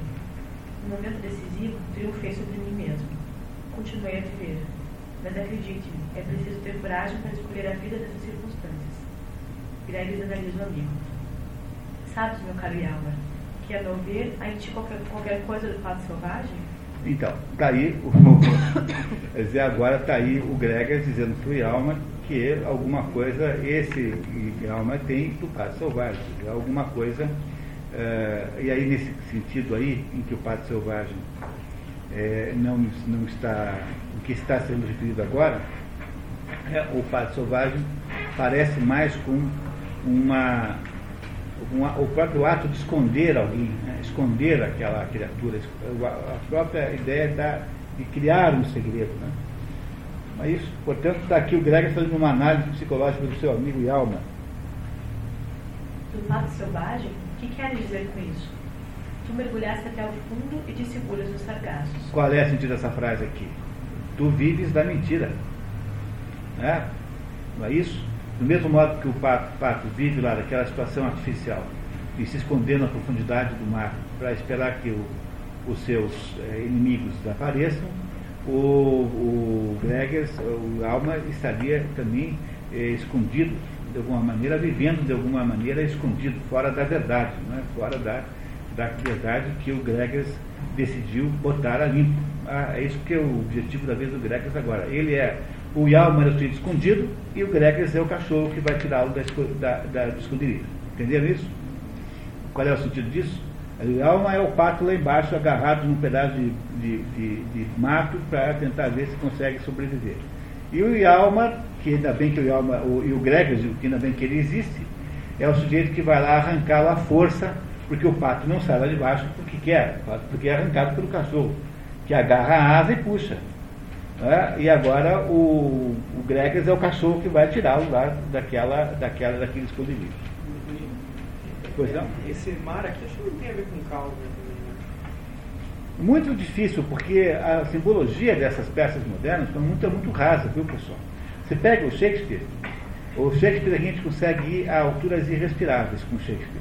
Quando a gente pensa que matou, aparece mais mil metros para cima, e mais mil metros, mais mil metros, mais mil metros. Aqui você não tem essa mesma, essa mesma possibilidade, embora esse seja um dos, dos digamos assim, dos, dos dramaturgos modernos, que chegou, chegou, chegou mais próximo, digamos, da tragédia, no sentido antigo da palavra, eu não, não, não me parece que aqui uh, exista com clareza essa simbologia. Eu cogitei, cogitei, mas não encontrei muita força nisso não. Continuamos? Estás pensando, talvez, nesse golpe quase mortal que nos feriu na asa, a meu pai e a mim? Bobinho, né? Pensa que é isso, né? Não é exatamente isso. Não quero dizer que tivesses ficado estrupiado, mas caísse no charco envenenado e alma. Encontrei-se uma doença latente e mergulhaste para morrer na Olha que coisa terrível, né? Alguém dizer para o outro, né? Não, não é porque você sofreu essas coisas todas aí do, do episódio do seu pai. Não, é porque você caiu num charco envenenado. A conversa do, do Yalma, do, do, do, do Gregers, é uma conversa de, de, de, de, militante moral. Não é? Militante moral, aquele sujeito que faz discursos é, nas praças contra a imoralidade do mundo, pastores protestantes que ficam ali na praça gritando contra os pecadores. Não é? é um discurso dessa natureza, esse desse Gregers. Morrer na obscuridade? Eu? Ora, Gregas, não digas um absurdo desse. Acalma-te, eu saberei que pescar de novo. Porque desde ontem tenho eu também uma finalidade na existência. Pronto, está aqui confirmada que o Gregas resolveu salvar a existência do Yalmar. É? Ele decidiu que ele iria, pela sua ação restauradora da verdade, salvar o amigo, que está prisioneiro no fundo de uma série de mar de mentiras né, na qual ele está agarrado lá no fundo e não quer sair. Ele, como um bom cachorro caçador de patos, vai arrancar o sujeito lá de baixo. Essa é, é a visão do, do que, se, que o Greger está nos contando aqui. Não é? Muito bem. Todo mundo que leu Ibsen é, vê o, o, Ibsen como se fosse o Gregers. Porque as pessoas leem os livros e não entendem, né, não prestam atenção. Porque leem as coisas pelo valor de face. Então, quando você lê o Ibsen sem prestar atenção, você vai, você vai no teatro você não tem tempo de prestar atenção, porque o teatro vai andando e você não consegue mandar parar para repetir um pedacinho. Parei que eu não entendi bem essa parte. Vamos lá, vamos voltar um pouquinho. Então você fica se contentando com o que tem. Quando você sai do teatro, você diz assim, olha, de fato, se houvesse mais Gregers nesse mundo, o mundo seria muito melhor. Porque nada, ninguém é tão importante como um sujeito como esse, cuja vida é voltada para caçar a mentira. Como é o que o Greger está fazendo aqui ele tem um potencial de convencimento enorme sobre, digamos, um leitor ou um ouvinte comum, um assistente comum da peça, fica altamente convencido pelo Gregas. Reparem como ele irá melhorar sua, sua, o seu desempenho mais ainda. É bem possível, mas eu te peço que me deixes fora de tudo isso. Posso assegurar que a parte da melancolia é muito natural, eu me sinto tão bem quanto se possa desejar. O Alma parece que está-se bem, né? Está dizendo que está bem. É aí o efeito do veneno. Está vendo? Ah, isso, você sentir-se bem é um problema da sua própria doença. Entendeu? Dizer, sentir-se bem é um defeito, tá? Fique sabendo que é aí que está o problema. Tá? Muito bem. Servido o almoço, chegam Helen e Lowe, que veste preto. Helen reconhece Gregory velho e comenta. Ora essa, é o senhor velho e filho. Sim, nós nos engalfinhamos lá em cima, em Heidel. E o senhor veio estar aqui? É, esse, portanto, aí estamos sabendo agora que entre esse Relling, que é o médico, e o, o jovem Verli, né, que é o, o Gregers, já havia uma bronca antiga. Que quando estiveram os dois morando lá juntos em Heidel, já tinham brigado, né, e por coincidência se contaram aqui. Helen conta que Moby quer ver bebido de novo. À mesa, Helen faz provocações a Gregers. Chega o Veroeta trazendo a pele de um coelho que havia acabado de matar. Bom dia, senhores. Boa caça hoje. Matei um grande. Como se quem, alguém vem do campo, né? Está vindo do sótão, né? Que havia matado lá um coelho no sótão. Passa pelo grupo e vai para seu quarto. E Alma diz estar feliz com aquele momento passado à mesa. Mas Gregers velho não está nada feliz. Quanto a mim, não gosto de respirar o ar dos pântanos. Dos pântanos? Já vai se começar. Mas, mas veja que coisa mais indelicada, né? Se chegar a casa de alguém assim, a dona de casa lá, a Gina, já, diz assim, olha, eu eu tô, tô com horror desse esse, esse cheiro de pântano que está aqui. Não, não, parece uma coisa indelicada que se diga. Os militantes moralistas, de modo geral, não têm constrangimento dessa espécie. Assim, dizer, o que é educação? Né? Educação é apenas uma, um verniz social. Né? Mas ele está sendo indelicado. Né? Vamos ver onde é que vai essa conversa. Pois não. Desculpe, o Equidal, não sei se eu não preciso atenção direito, mas esse senhor Equidal, ele, esse é uma pessoa que está passando sempre em algum lugar, né? É, ele, tá é, chegando, ele é meio móvel, é. Passageiro, é, assim, né? É, ele mora lá, assim. mas ele mora na casa do filho, ele fica no seu quarto a maior parte do tempo, quando ele não está tá indo atrás, é, indo sótão caçar coelhos, ou então vai lá para casa do velho velho pegar o material para fazer para fazer cópia, né? Ele é um pouco móvel, de fato é verdade. Passageiro sempre, assim, a cena ele está passando. Assim. É, é verdade, um pouco assim mesmo. Não sei se tem muito significado, também esse é o problema, tá? Eu lhe juro, senhor Nelly, que aqui em casa não há maus ares, porque arejo o apartamento todos os dias que Deus dá. É, a dona de casa é, é ofendida, né? Levantando-se da mesa. O mau cheiro a que eu me refiro, vocês nunca conseguirão expulsar. O mau cheiro? Sim. O que dizes a isto, então? Desculpe, mas não será por acaso você quem traz esse mau cheiro lá de cima das usinas? É, o Hering já o bota no seu lugar. O Hering já. É bem coisa sua isso de chamar mau cheiro que eu trago para essa casa. Muito bem, quer dizer, o, o- está aqui novamente esse Gregers incomodadíssimo com a situação que ele está vivendo. Né? Porque ele está vendo aquele almoço feliz e fala assim, pô, mas que porcaria de felicidade é essa? Toda baseada numa, numa trama de que eles não têm nenhuma ideia. Portanto, esse, esse Gregers está muito incomodado com a situação. As ironias de Hering e Gregor se começam e uma discussão se inicia envolvendo todos, menos. Batem a porta da entrada. O Sr. Verde entra e dá um passo no quarto. Está com o casaco de pele. É o pai do Gregor, né? Comunica ter vindo falar com o filho. Pai e filho são deixados sozinhos e começam a conversar. Ontem à noite deixaram escapar algumas insinuações. E como viesse instalar-se em casa do Zectão, sou tentada a crer que tens algum mau desígnio a meu respeito. O desígnio que tem é o de abrir os, aos- os olhos de Amaretão. Pronto, esse é o objetivo da vida de Gregers, abrir os olhos de Alma Ekdal. É preciso que ele veja a sua situação tal qual ela é. Eis tudo. Está vendo o militante moral? O militante moralista? Ele só tem esse objetivo na vida. Fazer com que o outro saiba da verdade, de toda a verdade eh, em torno da qual a vida do outro está baseada. Né? Não é? Ou seja, contra a qual, né? sem a qual a vida do outro não está baseada. É isso que ele quer fazer, esse Gregers. Vocês têm simpatia pelo Gregers? Desculpe, é, é, como é que vocês veem o Gregers? Uma pessoa positiva? Muito bem. Tá. Ah, Vamos deixar para ver o que vai acontecer. Vamos em frente. É essa finalidade da existência da qual falávamos ontem? Sim, é a única que me deixaste. Ah, mas peraí. Olha aí. É a única que me deixastes. Que você me deixou. Então, esse fato eu não vou explicar mais, para não, não adiantar muito, mas esse, essa frasezinha aí é a frasezinha central da obra. Ah, vamos lá, vamos continuar lendo. Gregas começa a acusar o pai, dizendo que deveria ter agido contra ele, quando armaram aquela armadilha contra o tenente Ekdal, mas que não havia feito por medo do pai.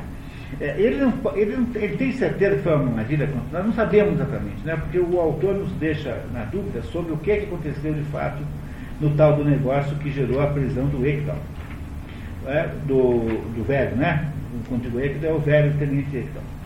Mas o, o, jovem faz aí, transformou isso num fato absolutamente indiscutível. Quer dizer, ele acha de fato que o pai prejudicou o Ekdal de propósito. O jovem lamenta. O mal que eu e outros fizemos ao velho Ekdal é irreparável. No que diz respeito a Yalmar, porém, eu posso salvar da mentira da dissimulação em que ele está envolvido. O pai desafia. Acreditas que isso seja uma boa ação? É a minha firme convicção. Então, essa pergunta é a pergunta que eu falei para vocês um minuto depois de terminada a leitura. Se vocês acham que o que o Greg está fazendo é uma boa ação. Essa é a questão central dessa história, porque essa é uma história sobre consciência moral. É uma história que debate o problema da, da, da decisão moral. E aí nós vamos. Aqui nessa sala, todo mundo aqui que está vivendo aqui, que está aqui nessa sala, já passou por essa decisão na sua existência, muitas vezes. Dependendo da idade, mais outras menos, né? É isso? Mas essa é uma situação comum na vida de qualquer ser humano ter que tomar é, decisões como essa aqui. Será que o Gregas deveria contar ou não contar para o Yarma e Almar? Qual é a verdadeira história da sua família, né? do, da, da, do seu status, como é que ele veio parar, onde ele veio parar. Bom, vamos continuar. Julgas talvez que o fotógrafo foi é homem para te agradecer essa de amizade? Sim, creio. É o que veremos. E além disso, se devo suportar a vida, é preciso que eu, que eu encontre um remédio para a minha consciência doente. Opa, mais uma frase-chave. O Greger está dizendo que para poder continuar vivo, ele precisa encontrar uma solução para a sua consciência doente. Ele, sua própria consciência doente. Depois nós voltamos então, ele sabe de coisas, ele não está supondo, ele está sabendo. Ele supõe que sabe. Né? Ele supõe que sabe. Né? Agora, exatamente quanto ele sabe, nós não sabemos. Mas depois a gente conversa mais sobre esse, esse ponto. Ela jamais se curará. Fez a consciência doente desde a infância. Herdaste isso de sua mãe, Gregor. Aliás, é a única herança que ela deixou. Dizendo que herdou da mãe uma espécie de consciência doente para sempre. O que justificaria o fato de ele, Gregor, ser esse militante eh, moral, né? Não é? O sujeito que a vida voltara para moralizar o mundo. Não é? Não é? Nós conhecemos pessoas assim. É, essas pessoas todas elas têm problemas. Basta fazer, usar o caso aqui de um certo ex-governador recente, que parece ser também um, uma criatura com esse mesmo quadro moral, com um quadro psicológico. Bom, mas voltamos depois. Esboçando um sorriso de ironia. Até agora não pudesse digerir o teu lobo em relação à fortuna com a qual contavas casar. Opa, mais uma informação aqui. O filho está acusando o pai de ter casado com a mãe dele por, por interesse econômico. Né? Quer dizer, estava interessado no dinheiro da mãe. Não desviemos o assunto. Então estás inteiramente decidido a apoiar uma areia de uma pista que queria ser boa e verdadeira? Sim, estou decidido. Está bem. Nesse caso, eu poderia ter poupado o trabalho de te falar. É portanto inútil perguntar se queres voltar para minha casa. É. E também não queres a sociedade. Não. Está bem, mas como eu desejo casar-me, quero também dar-te o que te toca. Com privacidade. Não, nada quero. Não queres nada? Minha consciência me proíbe aceitar seja o que for depois de um momento. Voltas para a usina? Não. Considero-me como tendo deixado o teu serviço. Mas nesse caso, o que pretendes fazer? Quero alcançar o alvo da minha existência, nada mais. O alvo da existência dele é trazer a verdade para o seu amigo e alma. Quem irá se comportar assim, muito parecido com isso, é o Etzel Andergast, que é a personagem da terceira obra que nós veremos na sequência, é, na verdade, essas três obras são uma espécie de trilogia, uma trilogia inventada por mim, né? não porque elas sejam em si próprias, porque uma é o Molière, século XVII, o outro é o, o Ibsen, século XVIII, e depois o Jacob Wassermann no início do século XX. Não tem, obras não têm nenhum parentesco entre si, mas elas lidam com o assunto que nós estamos discutindo aqui, digamos assim, numa espécie de, como se fossem três movimentos de uma sinfonia.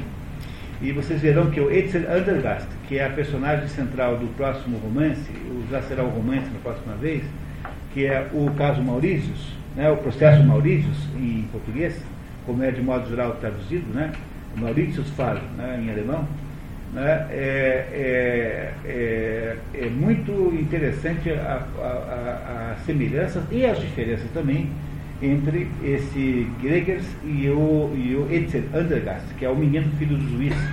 O processo Maurício fala de uma, comenta um erro judicial. Nós vamos tentar, para poder entender todo o assunto, vocês têm que garantir que vocês vão assistir também o processo Maurício, porque senão vocês não pegam tudo. Com toda a sinceridade, é importante fazer essa comparação dos três livros. Tá? Bom, mas depois a gente volta ao processo Maurício daqui a 15 dias. Vamos. O velho, velho parte. Os comensais se reagrupam. Gregor diz a Yalmar que eles precisavam conversar. Gina e Helen tentam pedir, mas Plutómetro diz que precisa atender quando um amigo de infância sente necessidade de confiar nele. Depois que Gregor e Yalmar saem, os remanescentes comentam. O que será que foram fazer esses dois, né? né? Então, não parece ser uma boa ideia que esses dois tenham, tenham saído, né? depois da última conversa, ou seja, da conversa entre o Gregers e o pai dele. Né? Você acredita que o senhor Dalifil esteja completamente louco? Infelizmente não. Não está mais louco do que a maioria dos mortais. Mas o que é certo é que ele tem uma doença no corpo. Mas afinal, o que é que lhe falta? Eu digo, senhor Egda, ele está atacado de febre de justiça aguda. Pronto, daí a doença do Gregas. Ele tem febre de justiça aguda. Ele está, tem que fazer justiça a qualquer custo. Ele decidiu largar toda a história da vida dele, o emprego, a sociedade com o pai, né, a própria herança, ou seja, ele largou toda a sua circunstância apenas com o objetivo de fazer justiça naquela situação. Não parece a vocês que o Gregers está melhorando aos nossos olhos? Não há aí alguma coisa do Gregers que é boa? É um sujeito corajoso, né? Os países nórdicos, eles são tão Eles são o quê? Perdão? Primeiro-ministro anda a pé na rua. E não precisa. São corretos, sim, é, teoricamente, usados na, na correção, na justiça, na certeza. Muito bem. Então, é a característica deles oposta completamente a nós, infelizmente, a nossa política. Muito bem. Então, o grego, de alguma maneira. O governador, que não sabe quem é, que é, superaria muito, muito, muito o que o senhor disse agora. Muito bem. Tá? É, nem é bom dar uns ares desgraçados. Né? Eu não tenho feito mais isso. Né? Não, é, não é isso. Eu tenho chamado de Colorado RQ. Me lembro de uma televisão antiga que havia antigamente, Colorado RQ. Era preto e branco ainda, esse era o problema. Mas vamos lá, continuamos. Uma febre de justiça aguda? Isso é doença? Sim, uma doença nacional, mas que só aparece em estado esporádico com já de cabeça para a Gina, até a lista, sabe qual parte do sabor. Inquieta, rogando pelo lado. Ah, esse Gregos velho, foi sempre o mais aborrento, olhando atentamente, de pé, junto à mesa. E tudo isso me parece tão estranho. Isso é a opinião da Edith, né? Que acha aquilo, aquela conversa estranhíssima. Né? O que será que está acontecendo que ela de fato não entende, né? Talvez a gente pudesse. Pois não.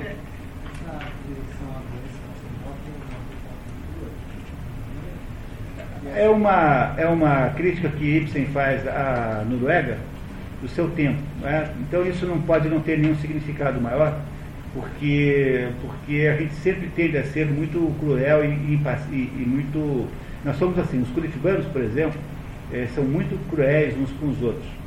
Mas toda vez que alguém fala mal da cidade, nós ficamos ofendidíssimos e furiosos e defendemos Curitiba todos os defeitos. O Dante Mendonça escreveu um chamado Curitiba, suas piores qualidades e seus melhores defeitos. Né? Que é um título bacana para um, para um livro. Né? Quer dizer, o, é assim, quer dizer, os, os, os nacionais entre si têm direito de se criticarem, às vezes de modo eh, excessivo. Não é? Agora, com relação aos, os estrangeiros, aí sim você se comporta de outro modo. Mas aqui há uma espécie de crítica à Noruega no seu tempo, porque Ibsen passou a vida todo meio brigado com a Noruega. É? A Noruega era um lugar difícil de você amar, porque era um país que não era um país, era primeiro Dinamarca, depois Suécia. Não é? Depois, quando tenta construir a sua própria nacionalidade, por isso é que Ibsen torna-se, logo no início da carreira, um autor folclórico, no sentido de usar temas folclóricos, né? o que é o Peer por exemplo, uh, que é a sua maior realização teatral. Peer é a sua. Se eu conseguisse uma tradução do Peer eu até faria aqui, mas pelo jeito não existe, em português, né? Não é? E fazer uma de uma outra língua não dá, não tem condições práticas de fazer isso no ritmo que a gente anda, que é cheio de trabalho até não poder mais, assim, não dá tempo de fazer nada. Né? Então é isso que é isso que mais fazer mais do que eu estou conseguindo fazer. Então o problema aqui é esse, né? É que há é, uma mágoa que tem do seu próprio país. Essa mágoa passa muito longe do conteúdo do livro. Quer dizer, esse livro não é para falar mal da Noruega mas de vez em quando você aproveita quando né, ganhar a chance de passar uma rasteira em alguém. Né, não é dar uma cotovelada no fígado de algum inimigo. É isso que ele faz de vez em quando. Mas pega umas pintadas, pintadas aqui e ali de ironia. Tá certo? Talvez, pessoal, aqui, no, aqui na, nas vésperas do ato 4, a gente podia antecipar um pouquinho o café e voltar daqui a 15 minutos para a gente começar do ato 4 para frente. Coitado também. É o quê? tive a sorte de visitar a Noruega. O que, que o senhor acha que é mais resgatado nos quatro da Noruega? A primeira, quase pura musical. Os senhores? Não, os patos. Os patos? Os patos? Ah, é? Ah.